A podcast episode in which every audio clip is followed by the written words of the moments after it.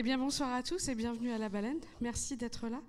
On est très heureux ce soir d'accueillir ce troisième rendez-vous de Dogville, donc une programmation proposée par euh, Images de Ville, l'urbanographe, en soutien avec euh, la cinémathèque euh, du documentaire, donc une programmation qui nous, qui nous propose, bah, à, l'image d'Images de Ville, de, réfléchir sur les rapports entre le, cinéma, l'architecture et l'urbanisme. Donc je remercie beaucoup Luc Joulet, euh, ici présent, directeur artistique d'Images de Ville, de, nous avoir proposé euh, d'accueillir cette projection et d'être là aussi pour, euh, vous, présenter ce film que nous allons voir, Une nouvelle ère de Boris Svartman, qui avait également fait l'ouverture d'Images de Ville, du Festival Images de Ville cette année. Et puis aussi remercier Boris Petri, qui est également présent, euh, donc du centre Norbert Elias, laboratoire de recherche euh, dédié aux sciences sociales. Et, c'est eux qui animeront à la suite de cette projection la discussion avec vous. Je leur laisse la parole et même peut-être nous présenter le film et quelques surprises. Tiens, Luc. Merci, euh, merci à vous toutes et à vous tous de votre présence. Merci à, à Bénédicte et à toute l'équipe de la baleine de nous d'accueillir ce rendez-vous, et puis aussi à Boris Petrich, puisque voilà, le Centre Norbert Elias est, associé ce soir à cette, à cette séance. Et euh, voilà, un grand, un grand merci à toi pour euh, ta présence et puis euh, voilà la, la, contribution du centre. donc Dogville, c'est un rendez-vous que vous retrouverez normalement à la baleine dans le courant de l'année, puisque ce sont trois salles de Marseille et d'Aix-en-Provence qui ont accepté euh, notre proposition, l'Institut de l'image à Aix, Vidéodrome 2 et La Baleine. Et l'idée, c'est euh, sur un cycle euh, sans doute mensuel, sur donc ces trois, salles, que consécutivement, chaque mois, l'une de ces trois salles accueille ce rendez-vous qui valorise la création cinématographique documentaire sur l'architecture et la ville et que la projection du film soit accompagnée de la rencontre d'un spécialiste de l'urbain euh, ou euh, du, cinéaste.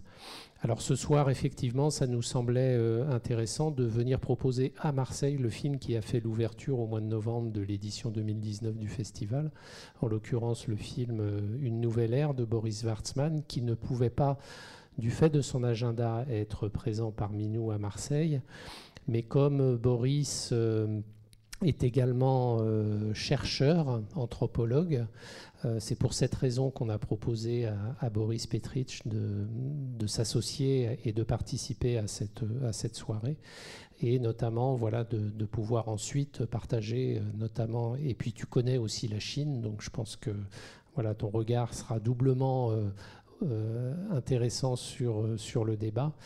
Alors Boris pouvait pas, Schwarzman ne pouvait pas être là ce soir parce qu'il est retenu à Paris par une autre projection, mais il était disponible euh, là, en ce moment, simultanément. Donc normalement, je l'ai en ligne.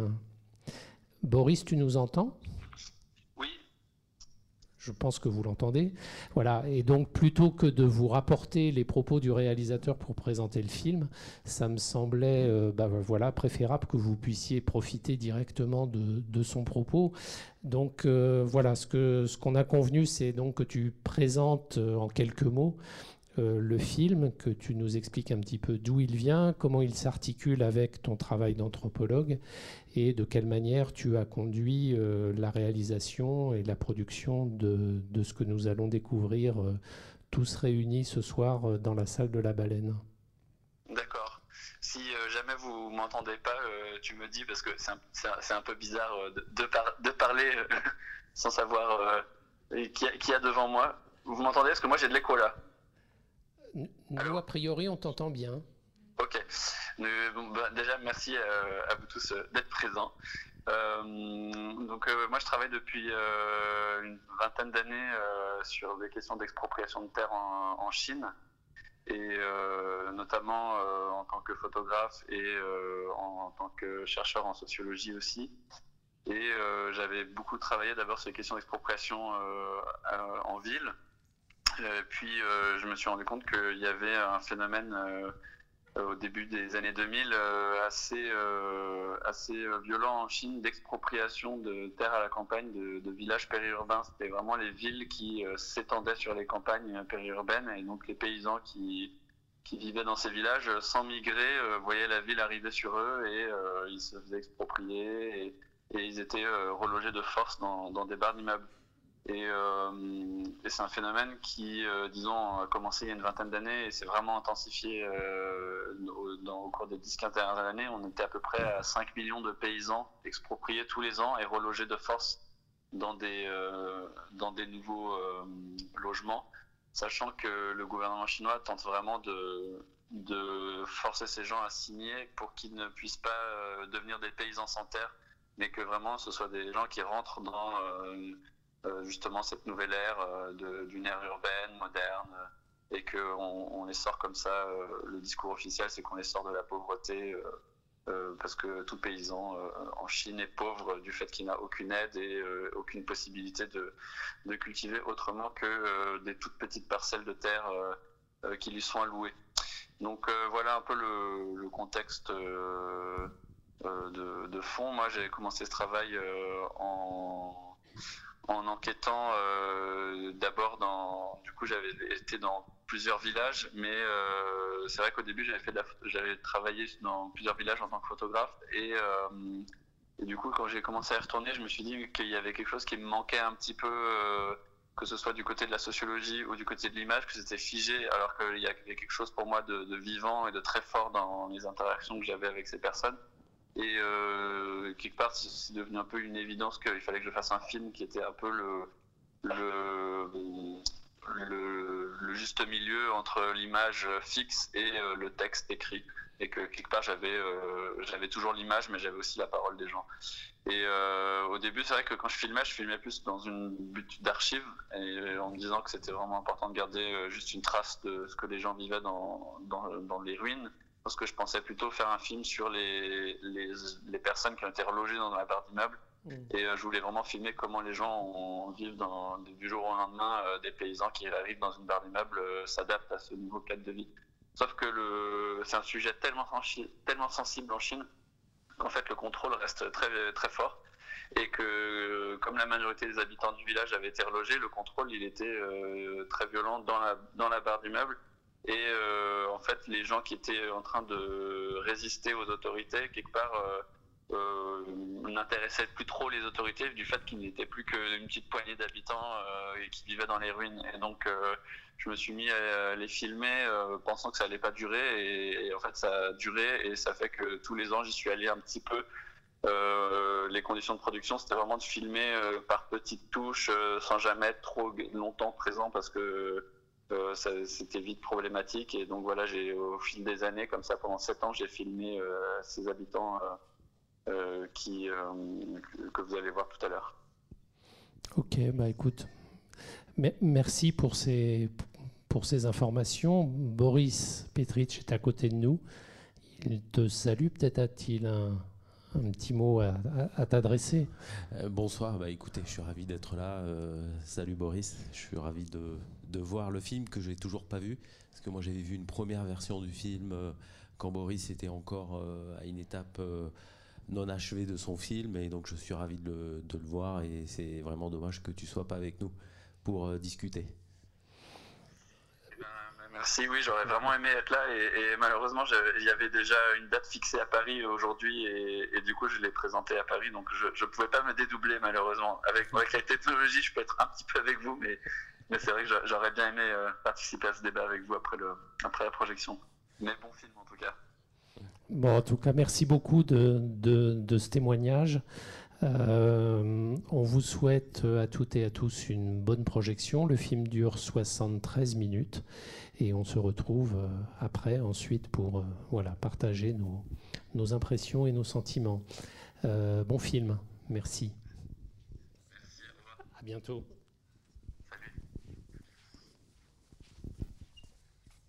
Bah, bonsoir à tous. Euh, merci beaucoup pour cette programmation. Je découvre le film avec vous, euh, avec vous ce soir. Et bah, merci, c'est un très beau film sur, la résistance, euh, notamment bah, résistance, comme le disait ce personnage dans une des dernières séquences de l'histoire, sur, un présent ou un avenir fantasmé de la nature, sur, sur le bâti, de de la poésie sur la politique, de l'humain, sur plein de choses. Enfin, c'est vraiment un film très beau et qui le, vraiment le met en scène de façon très forte aussi au niveau cinématographique dans ses cadres très larges et aussi dans sa manière enfin, dans la manière dont Boris Schwartzman approche aussi euh, ça. Donc voilà, merci pour cette programmation, mais je vous laisse enchaîner après cette petite introduction et je vous laisse la parole et je vous laisse aussi ce micro. Je viens vous l'apporter quand vous le voulez. Peut-être que Luc, tu peux peut-être euh, toi, toi-même euh, introduire cet échange? Au-delà de ce qu'on a pu dire en introduction, nous, ça nous intéressait aussi de le après l'avoir présenté à Aix en novembre, de le présenter à Marseille, parce que comme tu le dis, c'est un film euh, aussi sur la question de la résistance et sur la question aussi euh, de la résistance des habitants dans la question de la fabrique urbaine. Alors la question de la fabrique urbaine à Marseille, elle est sensible, parfois dramatique. Euh, et c'est vrai que c'est un film qui, voilà, par rapport à l'actualité locale, nous renvoie peut-être moins à l'actualité de la rue d'Aubagne qu'à celle de quelques rues derrière, de, la, question de la plaine. Euh, voilà, donc ça nous intéressait aussi de, proposer ce film à, Marseille aussi pour cette raison-là, au-delà du fait qu'il a été coproduit par une structure de production marseillaise et qu'il a reçu une aide de la région PACA. Mais euh, voilà, donc euh, c'était important aussi de voilà, pouvoir partager ça. Et, alors je ne sais pas, Boris, peut-être tu, tu, nous disais tout à l'heure que tu avais rencontré le film à une étape intermédiaire de sa, de sa fabrication. Tu le découvrais ce soir dans sa forme, dans sa forme définitive. Et puis, euh, il y avait aussi une autre question. Tu, connais la Chine euh, pour y avoir tourné toi aussi un film. Et euh, voilà, à partir du regard et de ta connaissance qui est la tienne de ce, de ce pays, qu'est-ce que ce regard complémentaire, comment tu, comment tu l'attrapes? D'abord, je pense qu'il faut souligner la, difficulté de faire un film comme ça. Il faut des années euh, de pratique, euh, de terrain, d'enquête, euh, construire un, rapport de confiance avec un climat politique qui est, qui est sous contrôle. Donc c'est très difficile d'instaurer ce rapport de confiance avec les personnes qu'on a vues. Donc peut-être qu'on ne se rend pas compte, vu d'ici, la, la, difficulté d'obtenir ce type de témoignage par rapport à cette situation. Donc ça, c'est important. Après, ce qu'il faut comprendre, c'est que la Chine euh, s'est développée sur les zones côtières et Guangzhou, donc qui est canton et qui est le sud de la Chine, à, côté de Hong Kong, c'est un continuum urbain tout à fait impressionnant. Mm. C'est-à-dire que moi, j'ai traversé, j'ai traversé ça en train et il y a comme ça des milliers de tours, comme ça, sur des centaines de kilomètres. Et après, on enchaîne sur des centaines de kilomètres de serres agricoles. Et donc on voit que, le, que vraiment euh, la question du pouvoir, de l'aménagement urbain, de l'aménagement du territoire en Chine repose sur l'idée d'une domestication. Euh, d'une domestication autant de la nature que, euh, que des populations. Et ce qui est très frappant, c'est qu'au moment de l'exposition universelle de, de Shanghai, je crois que c'était 2008, euh, tout le pavillon chinois était sur le projet écologique de la Chine. Donc c'est-à-dire qu'il y, a quelque chose euh, d'assez ambivalent euh, chez le gouvernement chinois, avec l'idée de porter le progrès avec un projet écologique. Donc l'île qu'on voit repose sur un projet urbain avec l'idée d'une présence de la nature, mais en même temps c'est une nature totalement domestiqué, avec l'idée d'un contrôle de la population. Et donc, je trouve qu'on le sent très bien dans, dans le film. Après, la complexité de, de la Chine, c'est aussi euh, tout le jeu entre les autorités locales et, et le pouvoir central, puisqu'on voit que, que, là, dans le film, les habitants espèrent pouvoir se référer au gouvernement central euh, pour espérer euh, un arbitrage favorable. C'est vrai que la spéculation immobilière a été euh, très importante, a été le fruit d'enrichissement considérable. et que le pouvoir central, parfois, se présente comme un arbitre qui vient réprimer des élites locales. Donc c'est très compliqué parce que ça, leur donne aussi un statut un peu et un blanc-seing sur, sur une politique plus générale.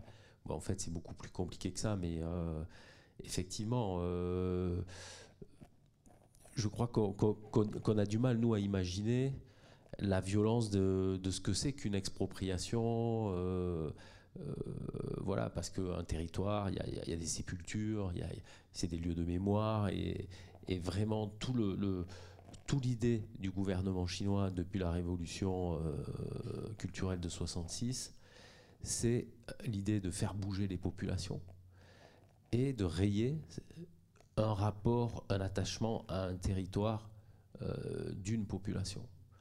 Et donc c'est terrible parce qu'on voit bien là ce, monsieur quand il, il dit voilà euh, c'est l'arbre généalogique de la famille, c'est ce que j'ai de plus précieux. Euh, voilà le, passé et l'histoire dans, le actuellement pour le Parti communiste qui tient tout un discours sur l'avenir, sur le futur. Euh, bah, c'est vrai que quand on s'y confronte en tant qu'Européen, il y a quelque chose de, hyper violent. Euh, quand on va en Chine, quand on voit ces, constructions de partout, c'est un changement d'échelle très très impressionnant pour nous. Voilà. Alors la, question urbaine, elle est très présente dans le et, ça et ce phénomène qui, dépasse nos échelles, nos propres échelles occidentales, c'est quelque chose qui est très présent dans, le cinéma chinois.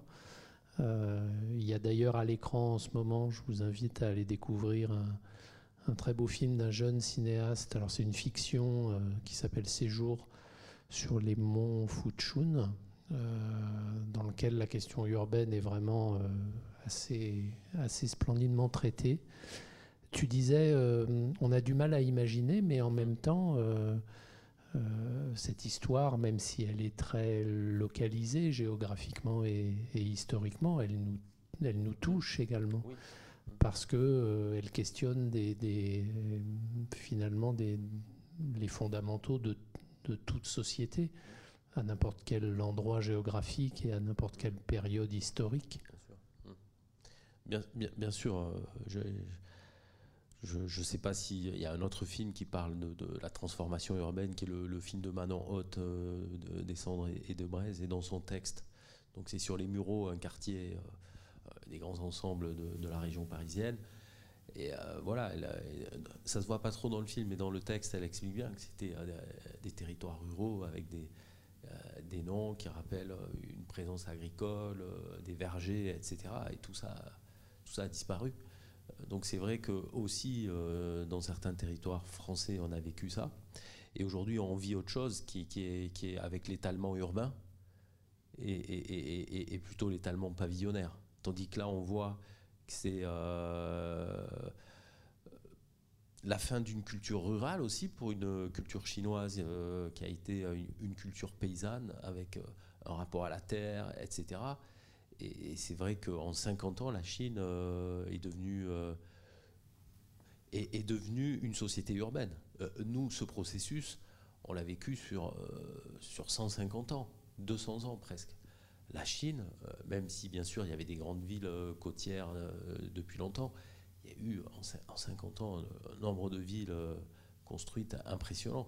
Et ce qui est très impressionnant, c'est de voir que les paysans aujourd'hui chinois habitent dans des tours et ils vont dans les champs qui sont sur ces, euh, ces espèces de,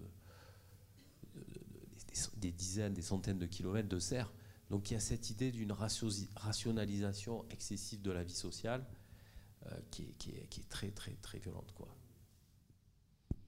Alors n'hésitez pas si vous avez une question, une remarque, une réflexion. Je vous passe le micro.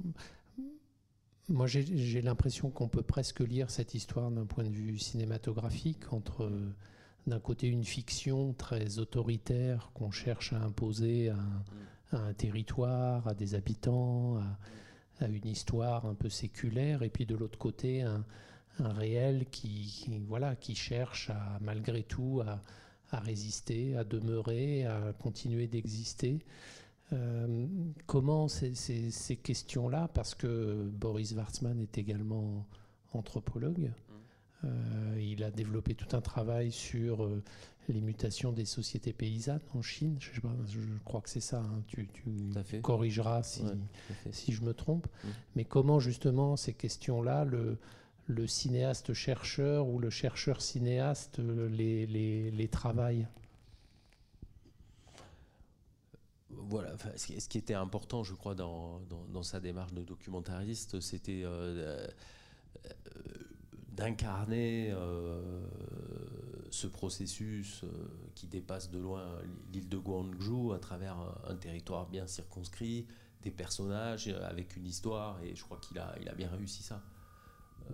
De ne pas vouloir être sur des analyses trop macro, euh, mais s'appuyer vraiment sur son terrain d'enquête et, et, nous faire comprendre la violence de, choses qui dépassent bien, de bien loin ce petit territoire, mais qui est un vaste, euh, une vaste problématique dans la société chinoise.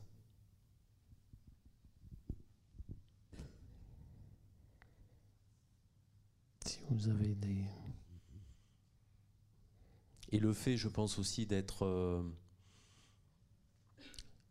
de sentir ce rapport euh, qu'il a avec euh, filmeur filmé donne, donne une dimension supplémentaire à, à, cette, à cette, question de l'enquête et à, lui, à, son rapport à son terrain. Parce qu'il aurait pu essayer de faire le même film sans être, sans souligner sa présence. Et, je pense qu'il a eu raison d'adopter cette stratégie narrative pour, pour pour donner quelque chose aussi de... Parce que c'est très difficile de faire parler euh, les Chinois. Euh, on débarque pas comme ça, en posant des questions comme ça et tout. Et, euh, donc, euh, c'est pour ça aussi qu'il y a... je trouve que la scène où il y a une engueulade entre des Chinois qui disent tu, tu m'emmerdes, c'est assez violent. Il dit tu me blesses, tu me fais perdre la face et tout. Bon, euh, ça, c'est quelque chose de très intime en fait, parce que euh, c'est vrai que dans la société chinoise, la question de la, face, de la représentation est, une dimension essentielle des rapports sociaux. Et c'est très difficile d'avoir accès à ça.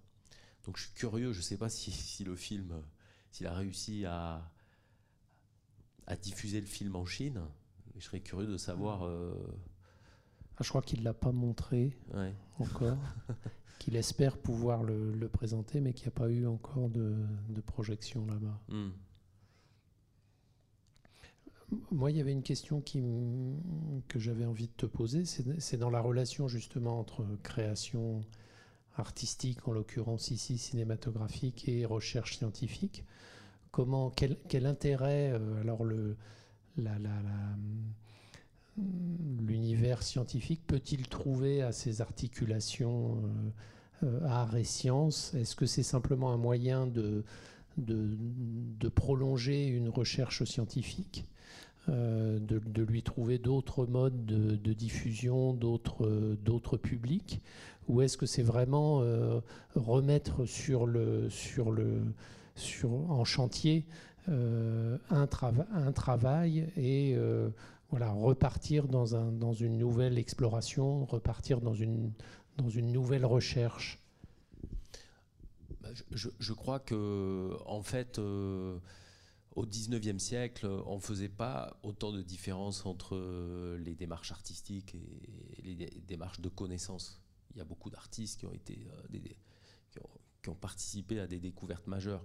Et c'est qu'au XXe siècle qu'il y a eu une, une espèce de spécialisation avec le paradigme des sciences dures qui a servi au paradigme des sciences sociales pour aller essayer de prouver la scientificité des connaissances qu'on fabriquait. Et peut-être que l'anthropologie a été la, discipline la moins concernée par, euh, par, cette, espèce de, fantasme de, scientificité, d'objectivité, de neutralité, puisque l'anthropologie a, été assez proche euh, de la littérature, euh, parce que la, question de la description est, un enjeu majeur, et, la question de la, relation à son terrain, à son enquête, a, toujours été une, réflexion majeure dans la discipline. Donc pour, euh, je pense que pour Boris ou pour Boris, moi, le, moment du tournage, c'est pas quelque chose de nouveau, c'est un moment de l'enquête, c'est un moment du travail de, connaissance. Euh, donc euh, c'est pas revisiter son terrain, mais à chaque fois, moi que je fais un film, euh, le moment du tournage, c'est un moment clé de la recherche. C'est pas je fais une recherche et après je vais illustrer par le film. Et, puis par ailleurs, je pense que le cinéma, par sa capacité descriptive et sensorielle, apporte quelque chose à la réflexion sur la connaissance euh, de différents phénomènes sociaux. Donc, euh, pour moi, il n'y a, pas de dissociation entre un moment qui serait euh, dédié à la recherche et un moment qui serait dédié à la création. Et d'ailleurs, on a eu un peu trop tendance à, vouloir séparer l'esthétique et la création d'un côté et, la connaissance de l'autre. et aujourd'hui, il y a beaucoup d'artistes qui produisent aussi de la connaissance et qui ne font pas que de l'esthétique. Et donc, toutes ces frontières, je, pense, qui ont, qui ont un peu euh, été construites au XXe siècle, aujourd'hui, euh, elles, sont en train d'exploser ou en tout cas d'être retravaillées. Et donc, cette, cette idée de monde très spécifique, ben, on voit que c'est plus compliqué que ça et, l'imagination, la création est au centre de la recherche souvent. Euh, mais par ce paradigme très scientiste, très, objectif, on a voulu euh, un peu euh, séparer cette, dimension de la, recherche, alors qu'en fait, c'est à mon avis essentiel. Et de l'autre côté, je pense qu'il y a eu un excès, que ce soit dans le cinéma ou dans l'art contemporain, avec des volontés de pousser l'esthétique très loin, une impasse euh, et aujourd'hui, j'ai l'impression qu'on a tous envie de sortir euh, d'une impasse où on, on, a développé des vocabulaires ou des, ou des codes mm.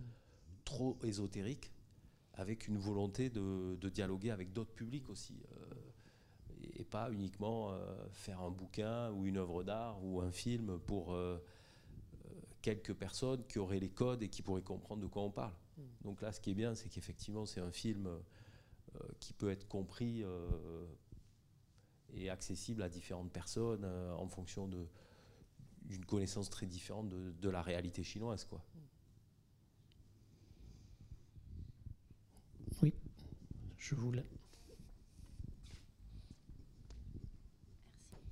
Bonjour, bonsoir. Je me pose la question de la contre-culture et est-ce qu'il y a la place en Chine pour euh, des mouvements euh, généraux de contre-culture par rapport à des phénomènes de ce genre, puisque vous parlez de la plaine. Mhm. Et euh, bah, ici, il y a pas mal de monde qui s'oppose à la plaine et pas enfin, à ce qui s'est passé, et pas uniquement les gens qui sont directement concernés. Et quand on regarde aussi la production architecturale chinoise, alors la production architecturale qu'on voit dans les magazines, les choses qu'on voit en France ou dans les biennales, les expositions, on voit apparaître beaucoup de matériaux euh, traditionnels, euh, d'utilisation de la pierre, et on va revenir, on va arriver à une architecture contemporaine qui qui cherche ses racines dans une architecture traditionnelle, et ce qui est tout à fait différent de la majorité de la production chinoise. Mais donc peut-être que, enfin, je vois là deux pistes parce que d'un côté, il y a un côté un peu intellectuel euh, qui euh, cherche à faire euh, à se souvenir d'une histoire passée et ramener ça sur le tapis pour en faire quelque chose de positif. Et puis là, on voit des films de ce genre ou même le, film de Séjour au Mont Fougin. où on aborde les, expropriations et on dirait que, à part les personnes concernées, personne ne s'en émeut et donc d'ici, on se demande un petit peu comment est-ce que tout ça est vu. Est-ce qu'il y a juste une élite euh, qui s'intéresse à l'histoire ou bien est-ce que la population est euh, intéressée par ça ou euh, très préoccupée par le quotidien? Bah en fait, moi, ça fait en 30 ans que je travaille sur les sociétés socialistes ou post-socialistes. Et ce, qui, est très frappant, en fait, c'est que les sociétés où, le contrôle social est très important, produisent euh, une créativité et une contre-culture euh, souvent hyper intéressante. Euh, le cinéma chinois n'a jamais été aussi intéressant, que ce soit les films de Wang Ming, Wang Bing, il a fait plusieurs films sur ces questions d'expropriation. En Chine, il y a des centaines, il y a eu des, centaines, voire des milliers, des dizaines de milliers de, révoltes comme ça à l'échelle locale qui ont été matées, etc. Donc, en Pologne, au pire moment de, la Pologne socialiste, il y a eu un mouvement euh, de la bande dessinée qui a été euh, extrêmement créatif. Euh, en Union soviétique, il y a eu aussi des courants cinématographiques hyper forts. Donc c'est aussi tout le paradoxe de la Chine. Il y a cette idée de contrôle et effectivement, après ce vernis qui est une réalité, il y a toutes les stratégies très complexes euh, des, citoyens pour échapper à ça et, résister. Et c'est des formes de résistance. Donc euh, euh, il y a à la fois la violence de ce qu'on voit et il y a aussi tout un tas de petits actes du, quotidien, mais aussi des œuvres d'art, des, collectifs qui, qui, essayent de résister. Mais le cas de la Chine, c'est quand même assez, assez, assez violent, quoi.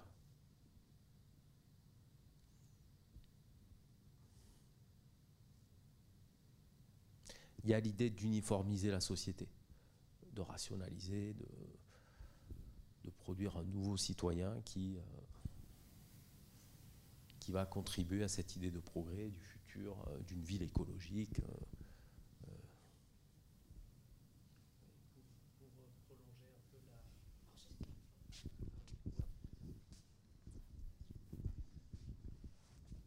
Pour prolonger un petit peu la, réflexion, c'est qu'il, est-ce que dans ce que tu as pu observer ou dans ce que tu continues d'observer, est-ce qu'il y a également la, réflexion de, modèles ou de, de propositions euh, alternatives? Parce que là, on est beaucoup dans. Euh, on pourrait considérer finalement que on est beaucoup dans, dans une certaine nostalgie. D'ailleurs, la la, la, première personne que Boris rencontre dans le film, cette femme parle, elle dit à un moment donné tout a disparu quoi.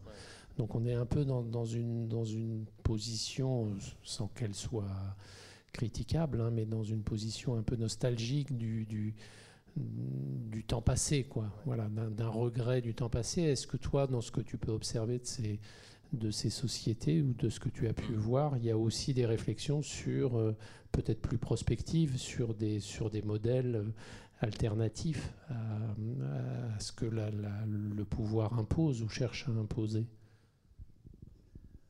c'est euh, la Chine est immense avec une diversité ethnique, des réalités géographiques différentes.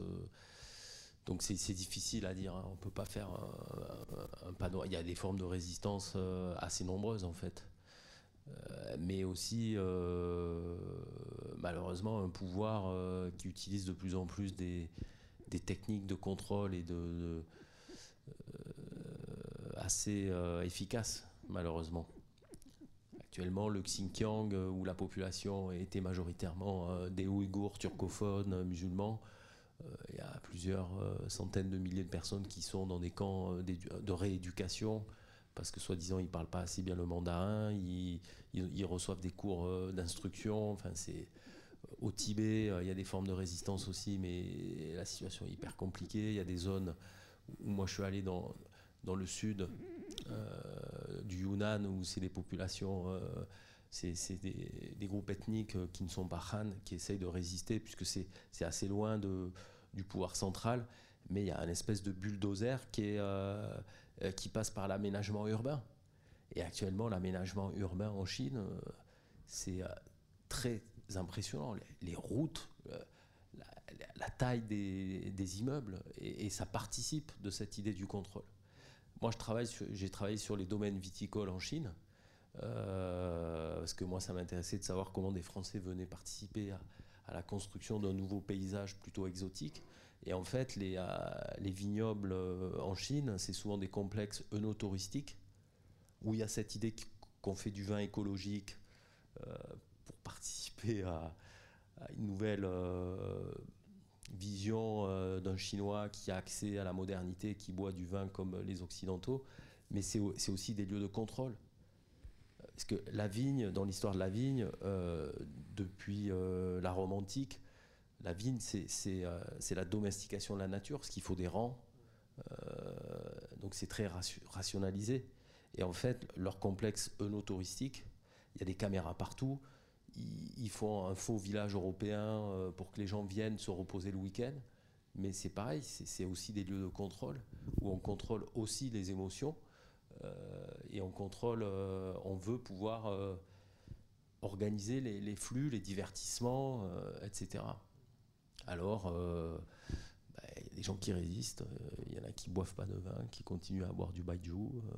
ça, c'est une forme de résistance, par exemple. Il y a un artiste euh, chinois qui a, qui a fait une conférence de presse comme ça. Euh, non, c'était pendant une, vente aux enchères euh, de vin de collection. Et il a acheté, une, je crois, une, bouteille de, vin d'Alsace à, plusieurs dizaines de milliers d'euros. Et il l'a cassé devant tout le monde en disant il faut arrêter de, boire du, du, vin étranger, c'est pas notre culture et tout. Bon, donc il y, a, y a, plein de formes de, de, résistance en fait.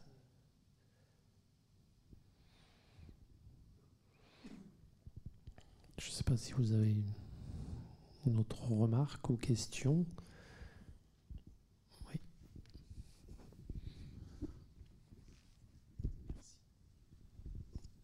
Oui. Vous avez, vous avez fait une intervention, vous aviez. J'avais l'impression que vous, laissiez croire que c'était. Enfin, je sais pas si vous laissiez croire, mais que c'était un peu conservateur de, se retrouver dans, dans une forme de défense euh, un peu immémorielle. Euh, de, de, de, ses habitants, etc. Et, euh, mais en fait, je ne sais pas si le, le, problème fondamental, c'est que ces gens-là voient disparaître une forme de culture, ou c'est aussi l'horizontalité avec laquelle on reçoit par une autorité qui est extérieure un changement dans nos vies et qui met dans une espèce de...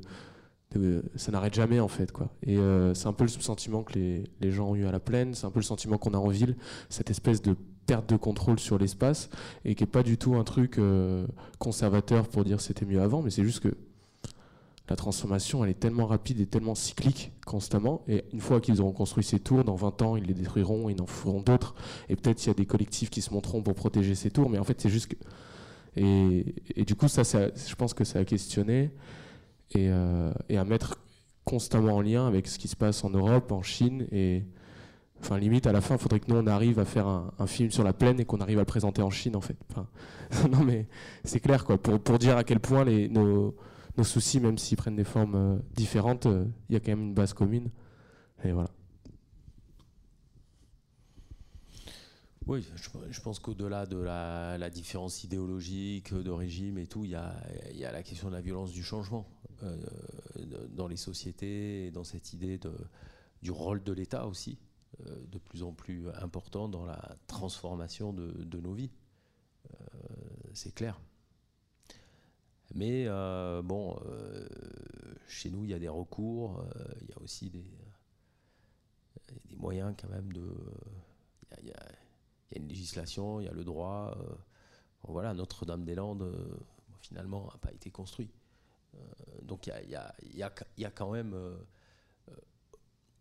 des rapports sociaux avec euh, des, médiations, des, moyens de, s'opposer. Euh, en Chine, euh, on voit bien que la question du, du recours au droit, aux, tribunaux et tout, c'est beaucoup plus compliqué. Quoi. Mais effectivement, la violence du changement, de toute façon, je pense que c'est c'est aussi... Il y a un, anthropologue euh, américain, James Scott, qui a beaucoup travaillé sur les questions de, résistance. Euh, et, lui, il dit euh, peut-être que le, le, plus gros changement de l'Anthropocène, c'est pas les 30 dernières années, mais c'est la création du béton. Parce que lui, il dit que vraiment la transformation de, notre environnement de vie se transforme à partir de, l'exploitation des ressources euh, minières, etc. Mais le béton a quelque chose de, terrible. Enfin, le bitume, tout, ce qu'on construit, quoi. Euh, je, je, me souviens plus des chiffres, le, nombre de routes ou de, choses qui sont bitumées aujourd'hui euh, à l'échelle de la France, c'est énorme, quoi, chaque année. Et, les routes, ça a toujours été lié à, la volonté du, de contrôle de l'État, de la diffusion de, l'État, et alors soi-disant pour faciliter les, les, circulations. Mais en fait, ça a été souvent un moyen pour un pouvoir central de mieux contrôler des populations. Et en Chine, on circule facilement. Il y a beaucoup de routes. Mais on est souvent contrôlé. Bien, bah écoutez, je vous remercie toutes et tous pour votre présence. Merci à, Boris pour ta participation. J'espère que entre Image de Ville et, le Centre Norbert Elias, on aura de nouvelles occasions de, se retrouver et puis de vous proposer euh, voilà, des soirées euh, comme celle-ci. Merci à, Bénédicte et à toute l'équipe de la, de la Baleine pour son hospitalité. Le prochain rendez-vous de Dogville, ce sera en mars ou en avril, mais on ne manquera pas de vous faire parvenir l'information euh, en temps et en heure. Merci en tout cas de votre présence. Je vous souhaite une bonne fin de soirée et à bientôt. Merci.